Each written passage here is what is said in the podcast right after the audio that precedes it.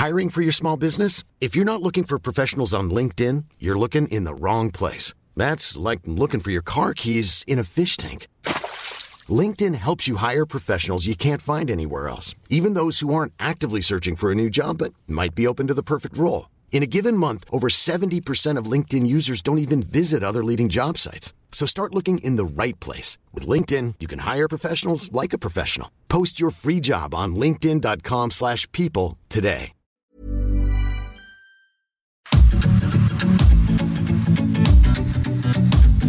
GastroLab es un lugar donde cabemos todos.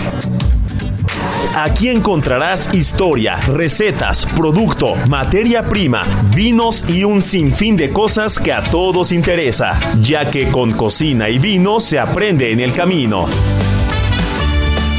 Déjate llevar por el chef Israel Arechiga a un mundo delicioso. GastroLab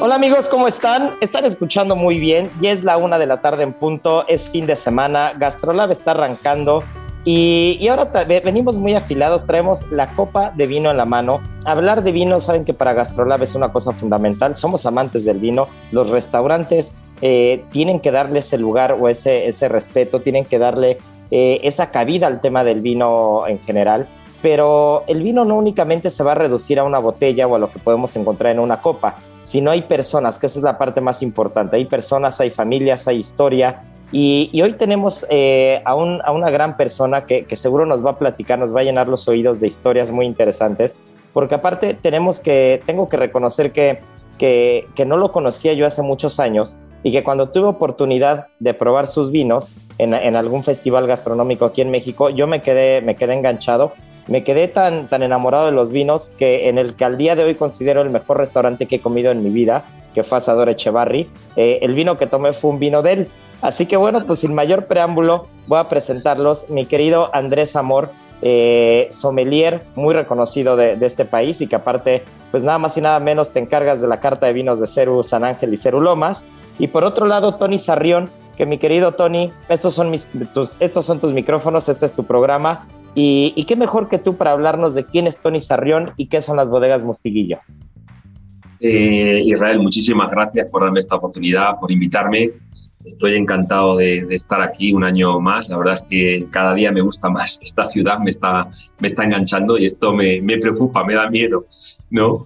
Eh, nada, Mustiguillo es una bodega familiar, tú lo has dicho muy bien. Eh, detrás de una copa de vino no solamente hay, hay un líquido, hay hay un paisaje, hay una tradición, hay unas personas, hay una historia. Nuestra historia nace en el año 70, cuando mi padre y mi madre deciden comprar una propiedad semi-abandonada en el término municipal de, Utiel, donde poco a poco la vamos arreglando con mucho cariño. Yo he pasado pues lo típico, la Semana Santa, el verano, eh, la Navidad, y poco a poco se convierte en el hogar familiar y para allá, para el año 97-98, yo decido abandonar un poco lo que era mi trabajo habitual y dedicarme en cuerpo y alma a esta labor tan bonita de, hacer vinos, ¿no? Y bueno, cojo las riendas de, una, de una hacienda o de una finca donde había viñedo viejo, donde nadie de mi familia había elaborado y decido emprender un camino estrecho, difícil, cuesta arriba y con muchas curvas y apostar por dos variedades que tú conoces muy bien, en tinto la bobal y en blanco la, la Ese sería un poco el, punto de partida, ¿no?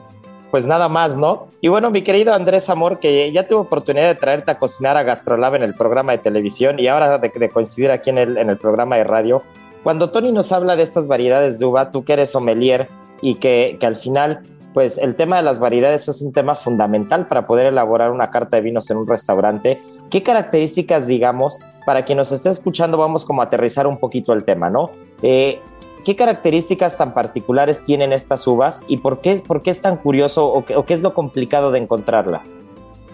Pues muy bien, Isra. Eh, realmente tenemos que enfocarnos en, el estilo de vino y en la eh, este es el punto, ¿no? La autenticidad de, los productos. Eh, eh, el mundo vive prácticamente bajo 20 variedades, ¿no? Estas 20 variedades que, conocemos hablando Cabernet, Merlot, Pinot Noir, Chardonnay, Sauvignon Blanc.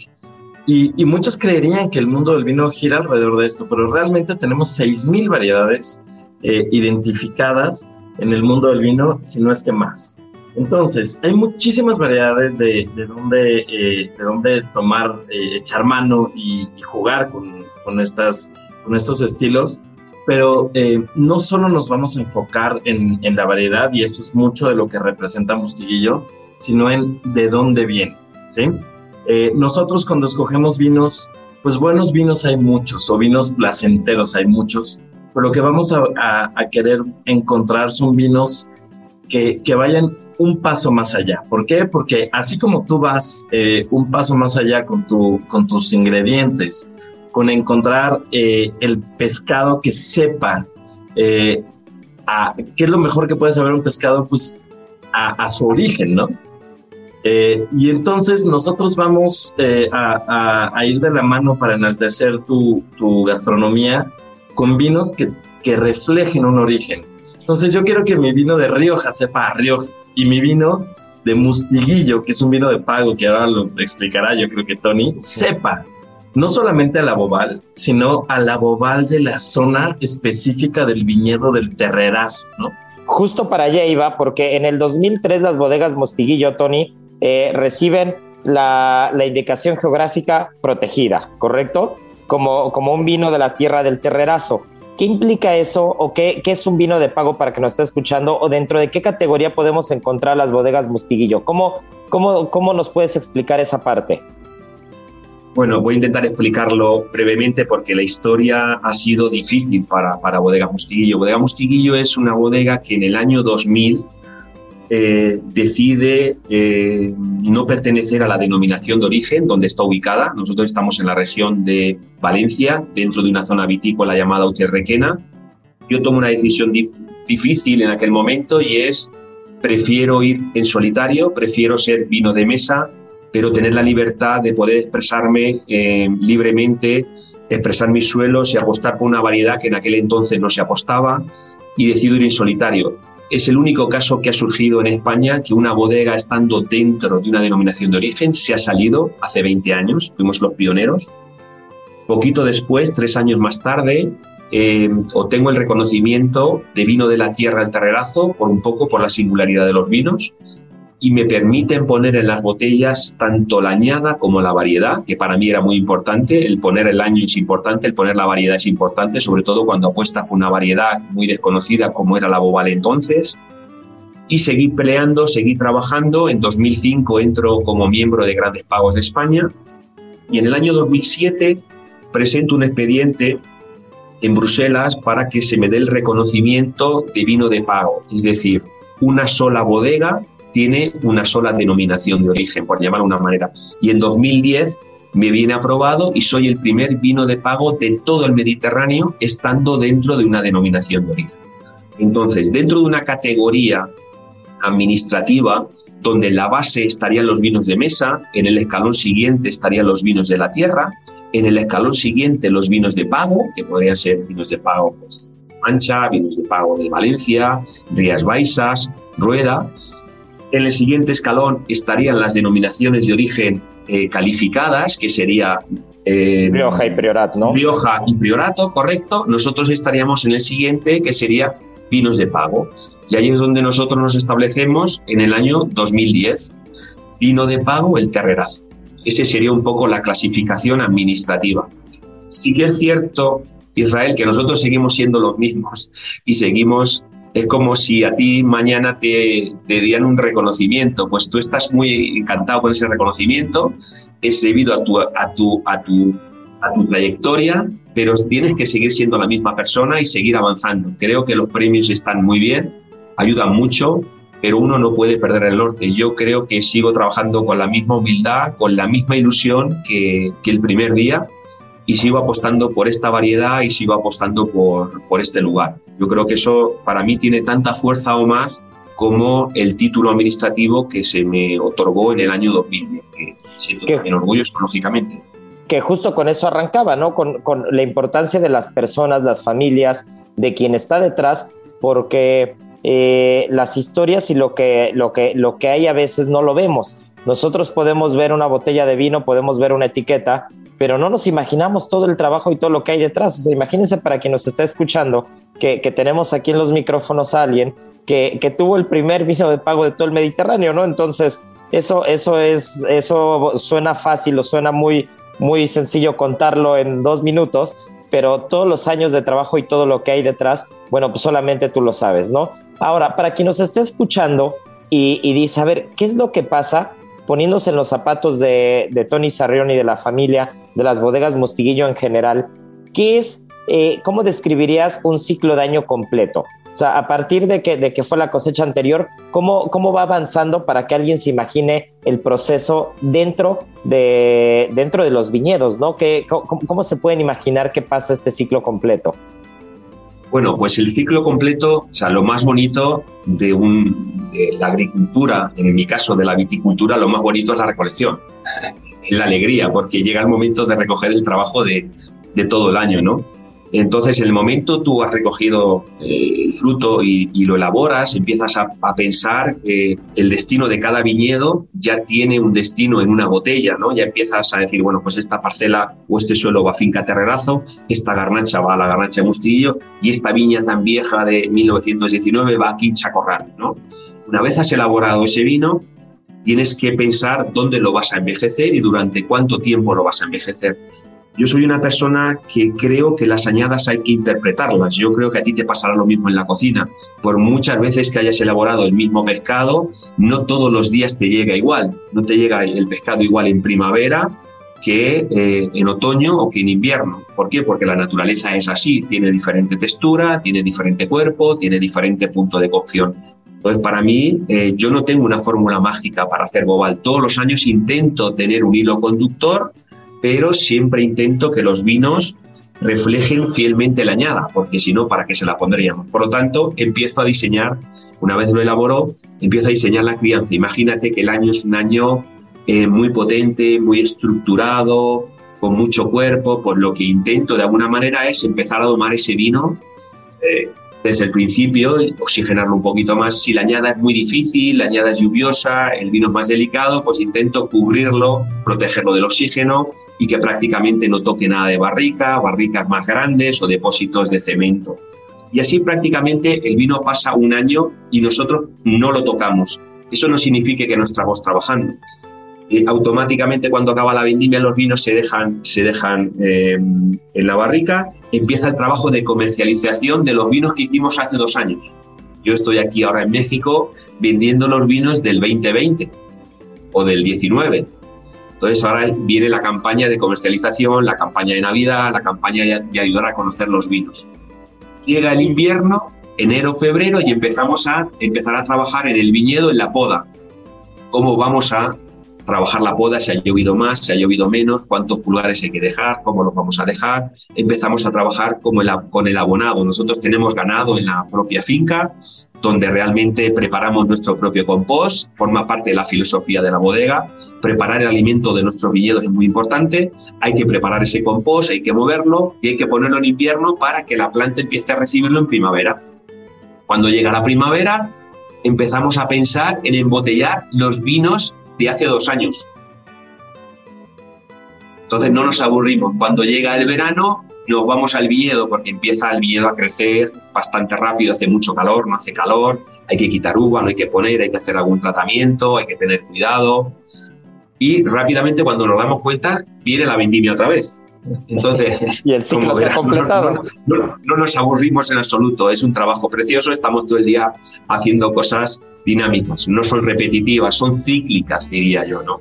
Y después llega a la Copa de Andrés y, y, Andrés que lo veo, lo veo muy tranquilito echando vino para, para eh, querido Andrés, para quien nos está escuchando, describe lo que, lo, qué, es lo que estás probando y qué, qué, es lo que puedes describir. Ahora sí que antójanos el tema del vino y, y sobre todo lo que hemos luchado siempre, ¿no? Sin importar si es vino mexicano, si es español, si es italiano, eh, lo importante es ir consumiendo poco a poco vino ir, ir haciendo que, que el vino siga ganando protagonismo y sobre todo eh, no tenerle miedo a este mundo, ¿no? Sino empezar poco a poco. Entonces, a ver, Antojanos, ¿qué es lo que estás catando por ahí? Pues primero tenemos que hacer algo así con la audiencia. Salud. salud, salud. Eh, pues bueno, eh, estamos probando el Terrerazo y, el Terrerazo es un, es un proyecto enorme, ¿no? Número uno, cuando escuchas eh, la zona y, es la primera vez que llega este vino a, tu copa, eh, necesita ciertas cosas, ¿no? Por esto el trabajo de, no solamente de seleccionar buenos vinos, sino de tener eh, el entrenamiento con todo el personal para que conozcan y, puedan recomendar este, los vinos con, con, alguien que justamente está buscando esto, ¿no? Que quiere ¿Quién quiere este vino para empezar? Alguien que quiere descubrir, alguien que quiere, eh, que no tiene miedo a probar cosas nuevas y que, y que no necesita eh, eh, algo conocido en la etiqueta como para poder este, animarse. Ahora, hoy en día todo el mundo usa las aplicaciones y, y Google lo sabe todo y faltan dos segundos para que veas la etiqueta para que sepas que es el vino mejor puntuado en la zona, que Parker eh, lo ha puntuado este, tremendamente bien, que tiene este, que, que, sus productos van por todos, eh, por todos lados y que además son vinos eh, tremendamente, digamos, necesitados por la gente, ¿no? O sea, la gente lo, los pide y son, son productos que se acaban. Cuando tienes un bobal, tienes un, en, en la idea la, concepción previa es este, eh, un vino con potencia, con mucho tanino y, este, y, con, una, con, un, con un poder, ¿no? Esa es la idea que, que, alguien tiene del bobal. Cuando yo veo una etiqueta digo bobal, esto es, ¿no? Pero ¿qué pasa cuando lo probamos? Aquí empiezan a tener las capas y empezamos a, a entender cómo es un vino que refleja una zona lo pruebas y dices, espérame, no encuentro este tanino de madera, encuentro este tanino de fruta. Y es un tanino que está muy bien trabajado. Oye, Tony, de casualidad, ¿tiene madera este vino o no? Y me dice, no tiene madera. Wow, no, ahí, eh, ahí vino español, normalmente lo, asociamos con madera y dices, ¿cómo no tiene madera? Y tiene este tanino tan interesante. Pues bueno, he trabajado la bobal hasta encontrar una relación perfecta de eh, uvas más pequeñas que te dan más superficie de, piel en, relación con la, con, la, con la pulpa tienes más tanino de pura fruta, ¿no? Y encuentras una carga frutal y después vas encontrando elementos del suelo y después te das cuenta que este no es un bobal, sino son muchos bobales armados. Y allí es donde tienes a alguien genial armando vinos de una misma zona. Y entonces tienes que preguntarle qué, qué suelo es.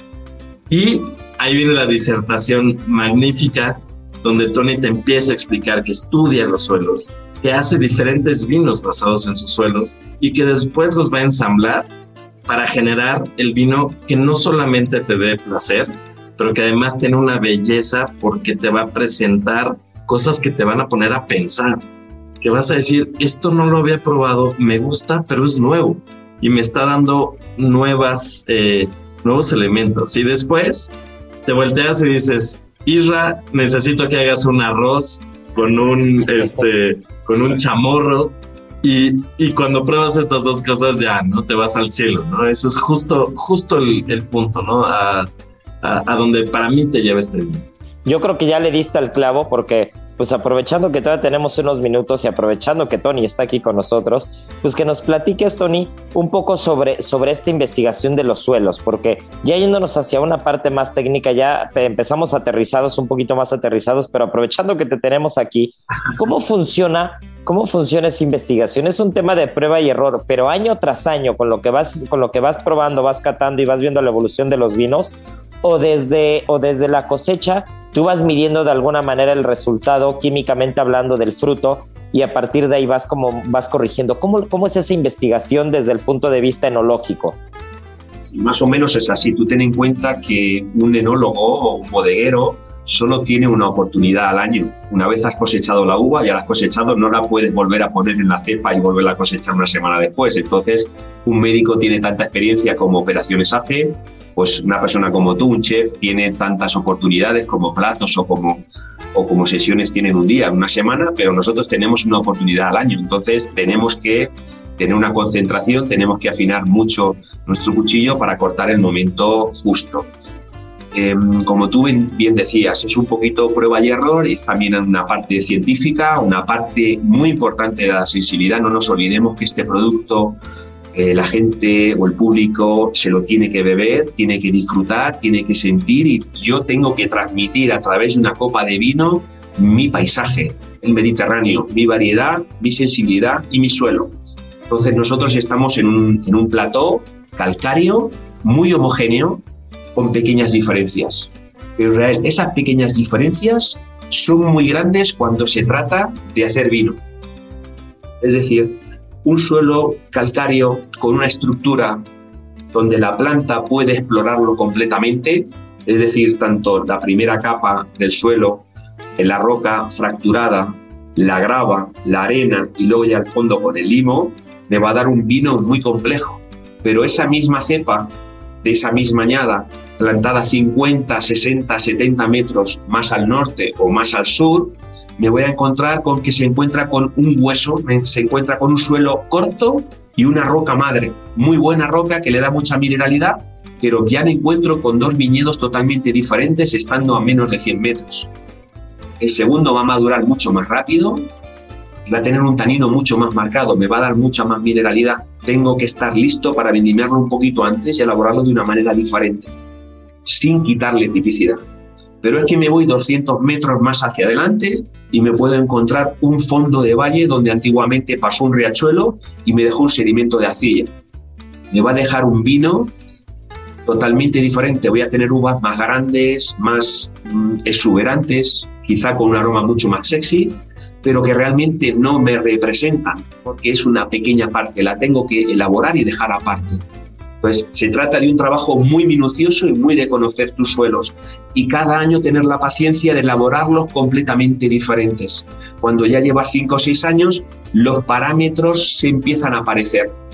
Es decir, aquel suelo eh, me, me, transmite mucha mineralidad y mucha seriedad, el otro suelo me transmite algo mucho más blando y poca tipicidad, el otro suelo me ofrece mucha complejidad y ya empiezas a llamarle a cada parcela por su nombre. Y esos son los elementos que me, permiten hacer mi cuadro. Serían desde el verde clarito hasta el verde militar, serían desde un azul marino hasta un azul celeste. Todos esos pequeños detalles son los que me hacen a mí hacer este vino. Por eso creo que hay una parte científica, hay una parte de trabajo, hay una parte de, de acierto y error y hay una parte de sensibilidad. Yo creo que no se puede hacer nunca un gran vino si detrás no hay una persona con sensibilidad no, bueno, es que... Yo ya no hablo de parámetros químicos, yo ya hablo de algo que te dé a ti placer. Es decir, es como cuando tú haces un plato y la gente lo prueba y dice, te toca el cielo. No tiene, no tiene valor. Da igual que te pongan estrés Michelin. Cuando un cliente te dice eso, vamos, es, es algo fantástico. No, bueno, es que mi querido Tony, te imagino como si, como si estuvieras confeccionando alta costura, pero desde el campo, desde la viña, eh, desde, desde, este vino de pago, desde esta bodega de pago, que, que pues realmente lo que nos acabas de explicar es eso, ¿no? Esa singularidad de los terrenos, esa singularidad de las viñas y el resultado en la botella, pues habla por sí solo. El tiempo se nos está yendo, querido Tony, querido Andrés. Estoy seguro que te voy a tener pronto aquí en el programa, Andrés, porque este, tenemos todavía mucho que platicar nosotros, pero no podíamos desaprovechar la visita de Tony a México, que, que de verdad eh, pocas personalidades en el mundo del vino podemos, podemos tener la fortuna de tener por aquí. Así que bueno, mi querido Tony Sarrión, qué gusto, qué gusto tenerte por acá. Felicidades porque Bodegas Mostiguillo eh, es, es, es, probablemente una de, las, una de las bodegas que más disfruto, que, que, sin importar en qué país o en qué lugar estoy, si veo un vino tuyo lo pido y lo digo, lo digo honestamente. Y bueno, pues querido Andrés, qué gusto saludarte como siempre y te tendremos aquí de vuelta para que nos platiques más cosas. Gracias Israel, un placer, muchísimas gracias, un abrazo muy fuerte.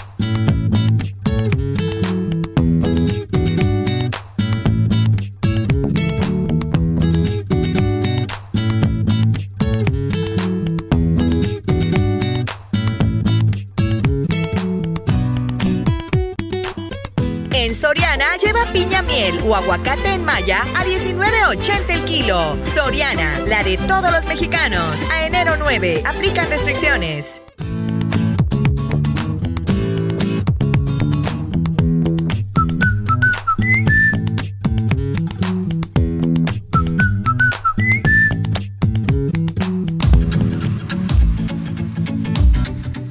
Gastrolab, el lugar donde cabemos todos.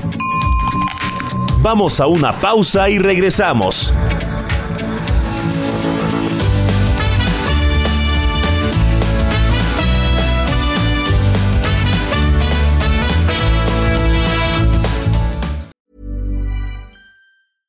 Imagine the softest sheets you've ever felt. Now imagine them getting even softer over time. That's what you'll feel with Bowl and Branch's organic cotton sheets. In a recent customer survey, 96% replied that Bowl and Branch sheets get softer with every wash. Start getting your best night's sleep in these sheets that get softer and softer for years to come. Try their sheets with a 30-night guarantee. Plus, get 15% off your first order at bowlandbranch.com. Code BUTTERY. Exclusions apply. See site for details.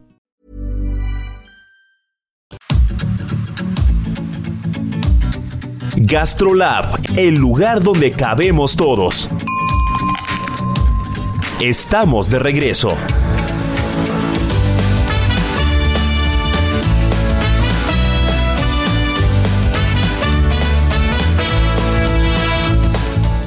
En Soriana, lleva el segundo al 50% en six packs de yogurts bebibles y flanes refrigerados. Soriana, la de todos los mexicanos. A enero 9, aplican restricciones.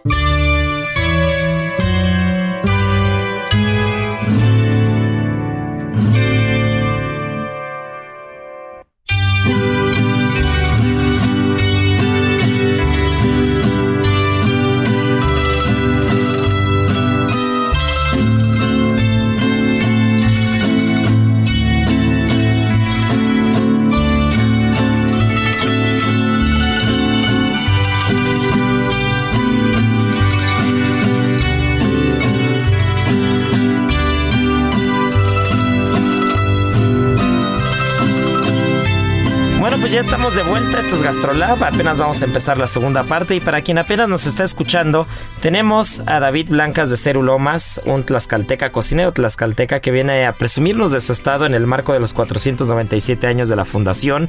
Eh, Marianita Ruiz ya nos estuvo platicando del pan. Después nos platicará de la sal Maldon, uno de los ingredientes gastronómicos más peculiares y curiosos.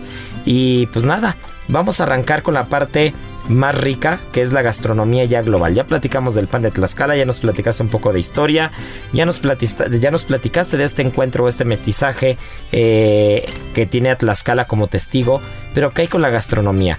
Cuando, cuando alguien te pregunta qué hay que comer en Tlaxcala, si tuvieras que reducirlo a un plato y de ahí nos extendemos, ¿qué sería lo que no te puedes perder?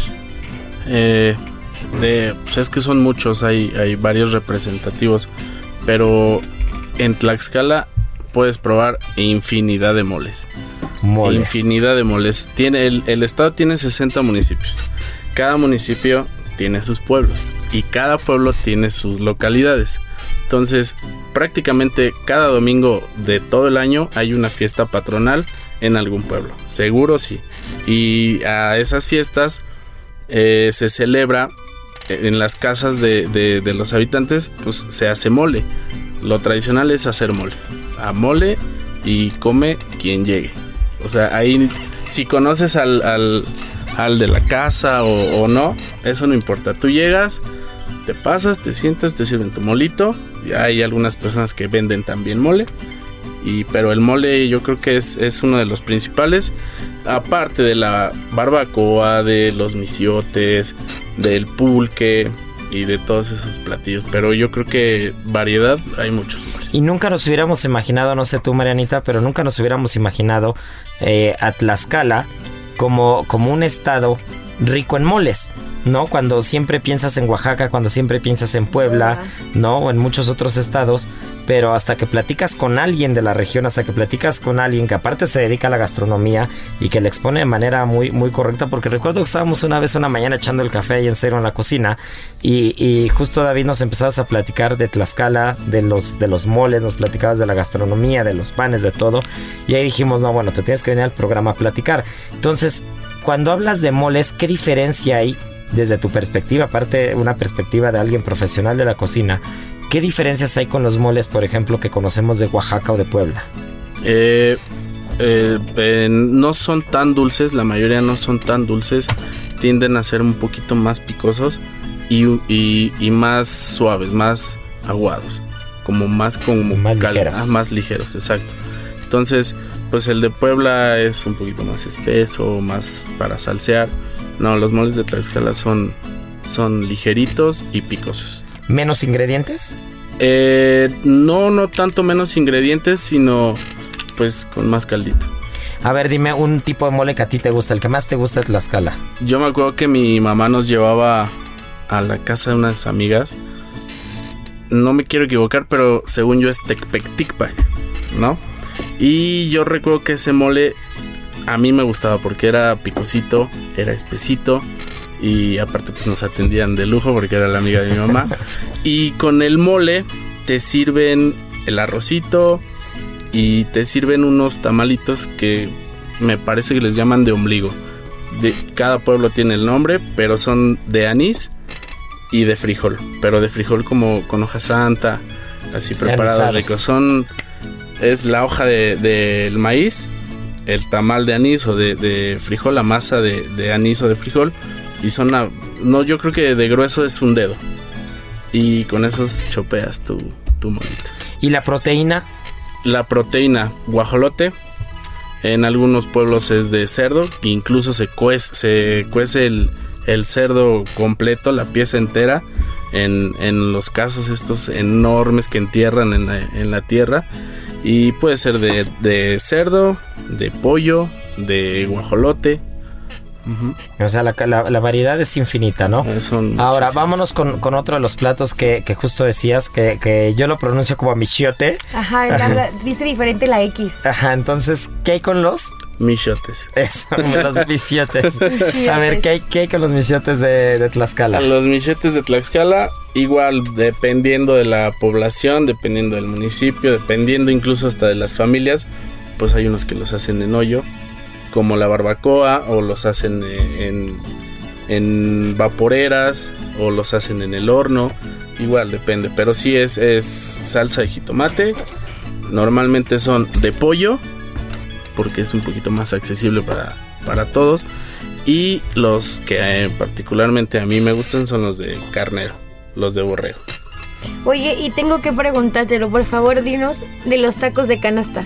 Porque son, hoy son muy famosos por los tacos de canasta, ustedes los crearon, pero ¿cuáles son los más famosos? ¿De qué los rellenan? Los que eh, comemos aquí sí son iguales en Tlaxcala no sé qué hay. La salsa tiene que venir en vitrolero de mayonesa usado. Si no, no funciona. si no, no funciona. ¿o qué, sí, son, son, pues hay familias que se pelean como siempre. Espera, la bolsa tiene que ser azul. La, bolsa tiene que ser azul. Eso sí, ¿verdad? Eso sí tiene que ser azul porque he visto rojas, verdes y de muchos colores. No, la bolsa tiene que ser azul. Si no, no compren, no compren.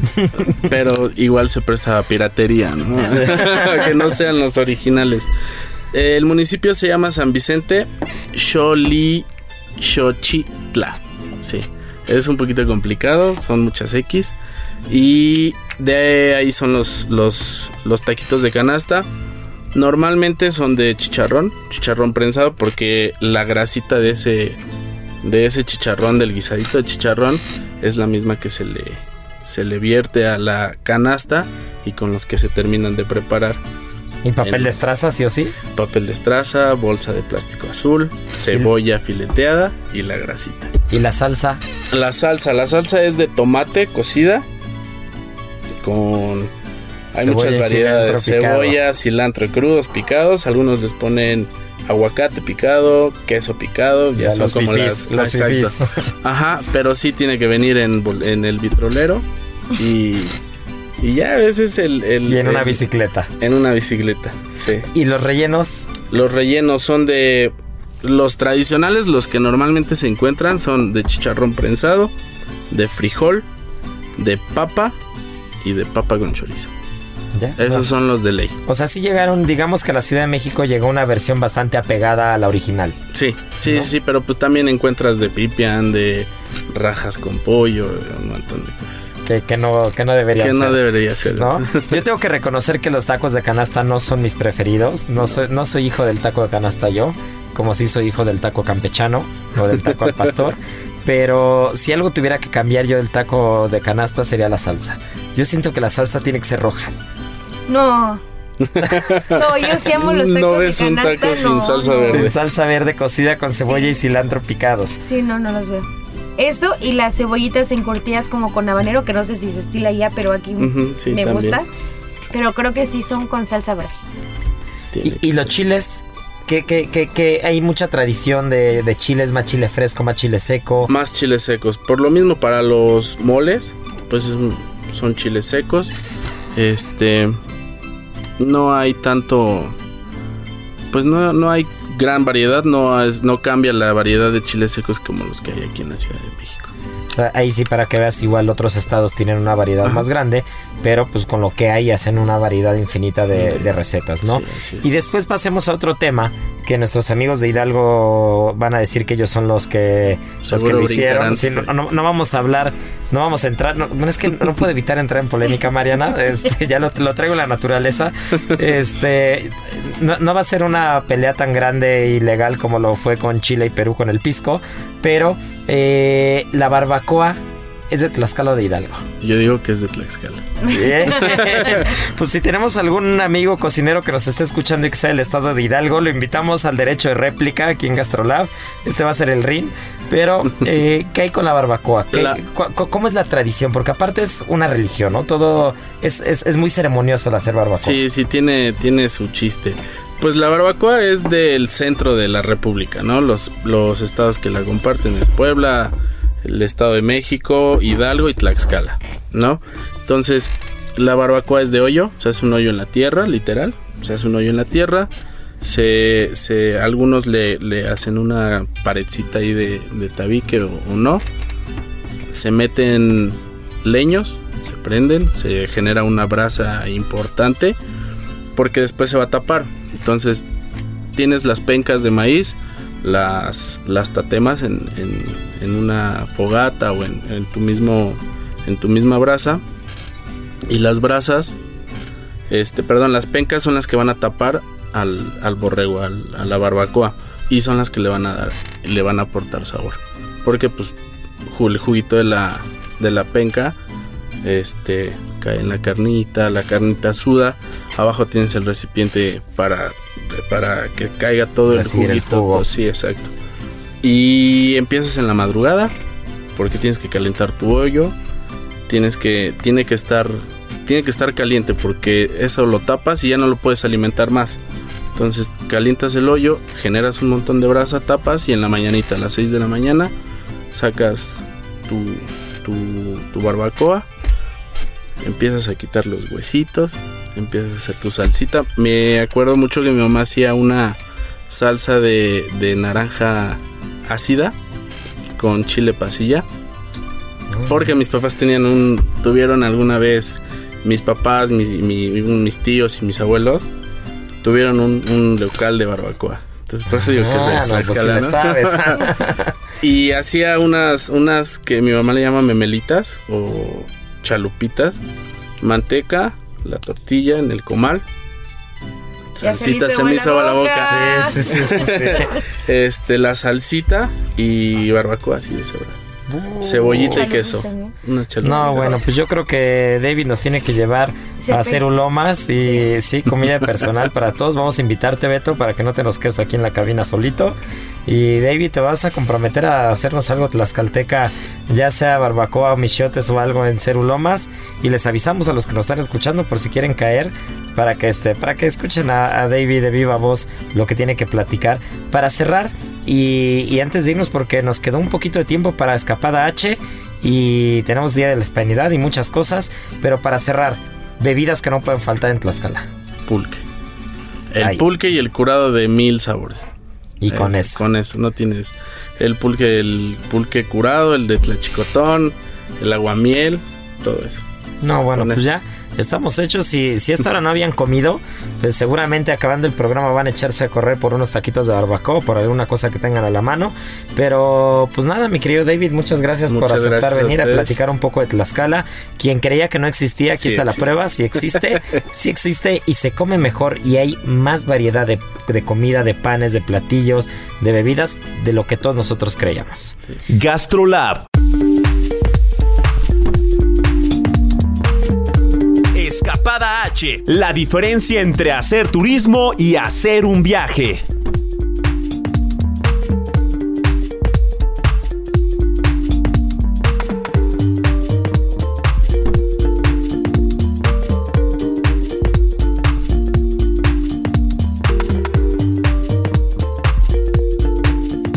Marianita, pues Miriam Lira se nos fue de parranda y en Escapada H, que recordemos que no solo es editora de Gastrolab, sino también de Escapada H, pues se nos fue a Castilla León y aprovecho para platicarles que tuve oportunidad de estar apenas hace algunos meses y uno de los lugares más tradicionales que hay de la gastronomía, no solamente eh, leonesa o de, de Castilla León, sino también de toda España, está justo en una ciudad llamada Segovia.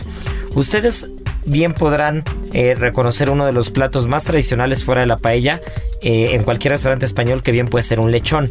Pues el lechón, el original lechón y el original lechazo salen de un, de un mesón, de una, de una de un restaurante muy tradicional en los acueductos de Segovia que se llama el Mesón de Cándido. Y el Mesón de Cándido, que hasta el día de hoy atiende Cándido, que es la tercera generación, es el nieto de- del primer cocinero del Mesón, que tiene que recitar todos los días, recita mientras la gente está comiendo, sea lechazo o lechón, recita un, un- poema dedicado a la gente que va comiendo y una vez que acaba, corta el lechón con el canto del plato, es decir, con la orilla del plato y lo rompe en el piso. ¿No? Entonces es una de las tradicionales más es una de las tradiciones más curiosas que hay de la gastronomía española. Recordemos que Castilla y León también tiene grandes zonas productoras de vino. Ya hemos platicado mucho de Ribera del Duero, de esta zona que esta denominación de origen que tiene poquito más de 30 años, 32 años que se fundó y que pues con muy pocos años comparado con otras denominaciones de, de mismo España y a nivel mundial, denominaciones como, como en otros países como en Francia, ¿no? Bordeaux que tiene más de 200 años, eh, la Loire, Borgoña, pues denominaciones y vinos que compiten a nivel mundial. Entonces creo que Castilla y León, mi querida Marianita, es uno de los lugares de España que hay que ir a visitar y que Escapada H pues nos, nos acerca con sus páginas y que Miriam nos tendrá que venir a platicar porque sin duda es una de las ciudades que hay que visitar. Recordemos que cuando hablamos de España siempre acabamos platicando invariablemente de Madrid, de País Vasco, de Barcelona, pero las Castillas, tanto Castilla-La Mancha como Castilla-León, son lugares que, que puedes pasar semanas y semanas recorriendo y que tienen mucho que ofrecer gastronómicamente hablando y enológicamente hablando. Parte de la historia que son ciudades que, que son, son la base de estos reinos de España, que justo en el marco del Día de la Hispanidad y, justo en el marco de que pues, un restaurante que hace cocina española y que nos encanta el vino español y nos encanta la comida española, pues tenemos que aprovechar para poner en el mapa y no acabar en donde siempre acabamos, ¿no, mi querida Marianita? Y otras, otra cosa importante que tiene Castilla y León son los dulces. Y los productos que más ocupan para hacerlos, por ejemplo, son harina, almendras, manteca de cerdo, obvio azúcar, e incluso mazapán, pero del crudo. Pero tienen el postre más representativo, que son las yemas de Santa Teresa, que para quien no las conozca, son como literal unas bolitas eh, cubiertas como de azúcar, que tengo una muy mala experiencia con esas yemas. Que recuerdo que alguna vez fui a una pastelería panadería de esas del centro y entonces en la caja ya habíamos pedido pan y yo recuerdo que en la caja vi una canasta con unas bolitas amarillas que están cubiertas de azúcar. Entonces yo pensé que era, dije, no sé, en mi mente... Los como- centros de donas. No, Un centro de dona. centro de dona, un dulce de rompope, me imaginé todo. Pues entonces le dije, mamá, quiero una yemita, claro, tuve que lo pensó por el nombre. Y me acuerdo que me la meto en la boca, le empiezo a chupar el azúcar y le- después como que le succiono huevo. Me tuve que salir corriendo de la pastelería porque de verdad me dio mucho asco. Me ha dado un vómito, la pasé muy mal, pero esas son unas famosas yemitas. Pues no estoy seguro de si pueden aceptar la recomendación de probarlas o no. No, recuerdo, no, lo, recuerdo muy bien porque estaba muy chiquita y mamá tuvo la culpa. ¿Cómo le compras eso a alguien que no sabe qué es, verdad? Sí, sí, sí. Pero bueno. Que, que aparte hay un postre que tú lo debes conocer que es una variante un poco de eso, que es el tocinillo de cielo. Y el tocinillo de cielo es este postre que está hecho a base de pura yema de huevo con, si mal no recuerdo, mantequilla y azúcar, ¿no? Y es, es un postre completamente intenso, con sabor a huevo, para las personas que no comemos huevo, como yo. Y Marianita, tú tampoco comes huevo, ¿verdad? Nada. No tú no comes ni pollo. Yo no, como ni pollo, ni, ni, huevo ni pollo. A mí el pollo me encanta, pero el huevo no lo aguanto, ¿no? Pero, pero son, postres muy tradicionales y muy como de nicho, muy como de sector. Hace rato que hablaba David justo del pan, del pan de anís, del cocol, de, algunas cosas. Hay panes que saben a huevo. Sí. Y los panes que saben a huevo. Pan de huevo. El pan de huevo, por ejemplo, eh, son cosas que a mí no me laten. Creo, que, creo que Castilla y León tiene demasiado que ofrecer. Vayan, échense un lechón con cándido, un lechazo, échense, échense un vinito, un Vega Sicilia, un dominio del Pidio, échense algo de dominio de Atauta, que yo, también les platiqué esa historia de dominio de Atauta, que, justo es en esta zona, precisamente en Castilla León, en Ribera del Duero, que son asentamientos románicos que tienen 300, eh, 400 años de antigüedad con los lagares, donde se prensaba la uva, donde se hacía eh, el, vino de manera tradicional y que hasta el día de hoy se mantiene, ¿no? Entonces es una zona que ya lo platicábamos, que si bien está en el mapa desde hace muy poco tiempo, enológicamente hablando, tiene mucho que ofrecer y gastronómicamente hablando, Ustedes recordarán que hace años existió en México un restaurante muy famoso llamado el Mesón del Cid. Y el Mesón del Cid era un restaurante que estaba ambientado precisamente en el reino de Castilla y León. Y este reino de Castilla y León era, eh, pues imagínense si alguna vez leyeron al Cid Campeador, pues, pues este, estas armaduras, ¿no? De, de la Edad Media, estos, estos castillos, esta, esta comida como de compartir, pero a lo bruto, ¿no? Antes del refinamiento francés que ocurrió a nivel mundial, pues esta comida en la que era muy bien visto tener el cerdo entero en medio de la mesa con la manzana en la boca, ¿no? Entonces, claramente este restaurante fue, fue un exitazo en su momento, pero eh, en, el, eh, en, el, en el punto en el que la gastronomía se empieza a refinar y empieza a ver eh, ya porciones más adecuadas, más pequeñas, empieza a haber cocina más, más, más particular, más limpia, por llamarlo de alguna manera, restaurantes como este, pues se quedaron un poquito detrás, ¿no? Pero era, era muy curioso, si ustedes se pueden encontrar fotos, se lo pueden buscar, el mesón del Cid era hablar de Castilla y León dentro de un restaurante. Y el lechón, Marianita, pues saca la receta del lechón para quien nos está escuchando y no diga que somos codos y que no queremos compartir. ¿Cómo haces un buen lechón? Eh, pues primero hay que confitarlo. Hay personas que les gusta eh, hacerlo solo en aceite, en manteca o mitad y mitad. Pero lo ideal es que agarren su lechoncito y lo partan en cuatro. Empiezan las dos paletillas, bracito derecho, bracito izquierdo y las patitas de atrás. Eh, obviamente hay que dejarle la cabeza, solamente sí cuando lo hagan hay que cortarle las pezuñitas y nosotros lo dejamos cocer toda la noche a 95 grados, 90, 85 dependiendo del horno. Eh, bien metido en manteca, le ponen un poco de ajo, romero, eh, un, chilito, guajillo, eso no puede faltar. Lo tapamos y entonces ya el otro día sacas tus piezas y entonces si ya lo vas a cocinar directamente al horno o a la plancha bien caliente para que la piel cruja o si no pues enfriarlo y lo guardan hasta que lo vayan a ocupar. Pues así como escucharon, así de sencillo, un lechón que si bien no es el tradicional a la segoviana, es, es sota caballo rey. Ese, ese lechón funciona, es una completa delicia. El chile guajillo nunca he entendido por qué lo empezamos a hacer desde hace muchos años. Ni siquiera estoy seguro. Tengo mi teoría de que el chile guajillo ni siquiera le aporta nada al lechón, pero no puede faltar el chile guajillo. ¿No? Es como los, ya lo hablamos muchas veces de, de la cocción del pulpo, del cobre, de las monedas, del corcho, del tubo, de lo que sea. Pues el chilito guajillo para hacer un buen lechón a la segoviana, se echan una buena lectura de escapada H y no una copita de Ribera del Duero o de Toro alguna de las, de las regiones vinícolas más tradicionales de Castilla y León y pues van a estar allá, ¿no? Lo único que falta, mi querida Marianita, es que nos contesten la adivinanza y estamos hechos. ¿Te late? Sí.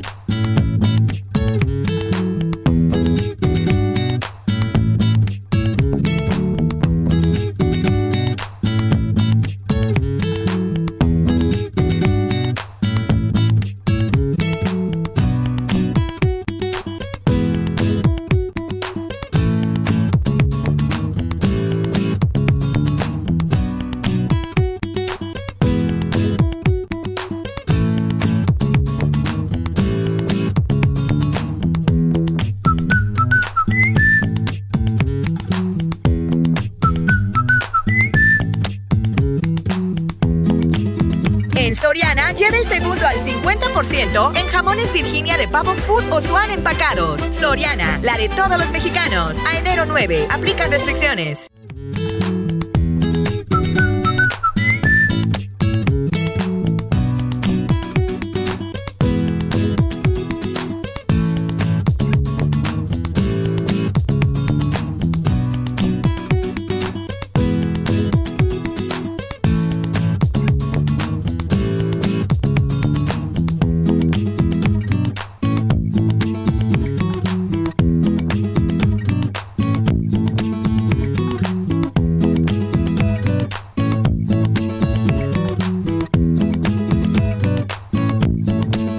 Pues ya está.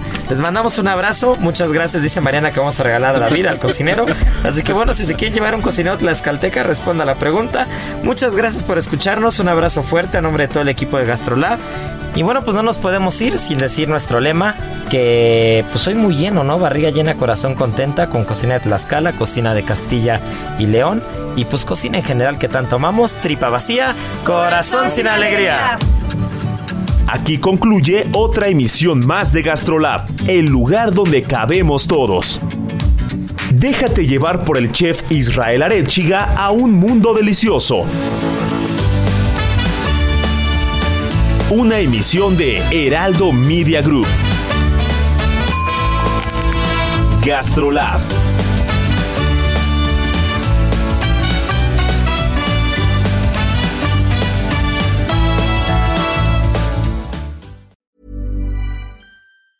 Even on a budget, quality is non-negotiable. That's why Quince is the place to score high-end essentials at 50 to 80% less than similar brands. Get your hands on buttery soft cashmere sweaters from just 60 bucks, Italian leather jackets, and so much more. And the best part about Quince, they exclusively partner with factories committed to safe, ethical, and responsible manufacturing. Elevate your style without the elevated price tag with Quince. Go to quince.com slash upgrade for free shipping and 365-day returns.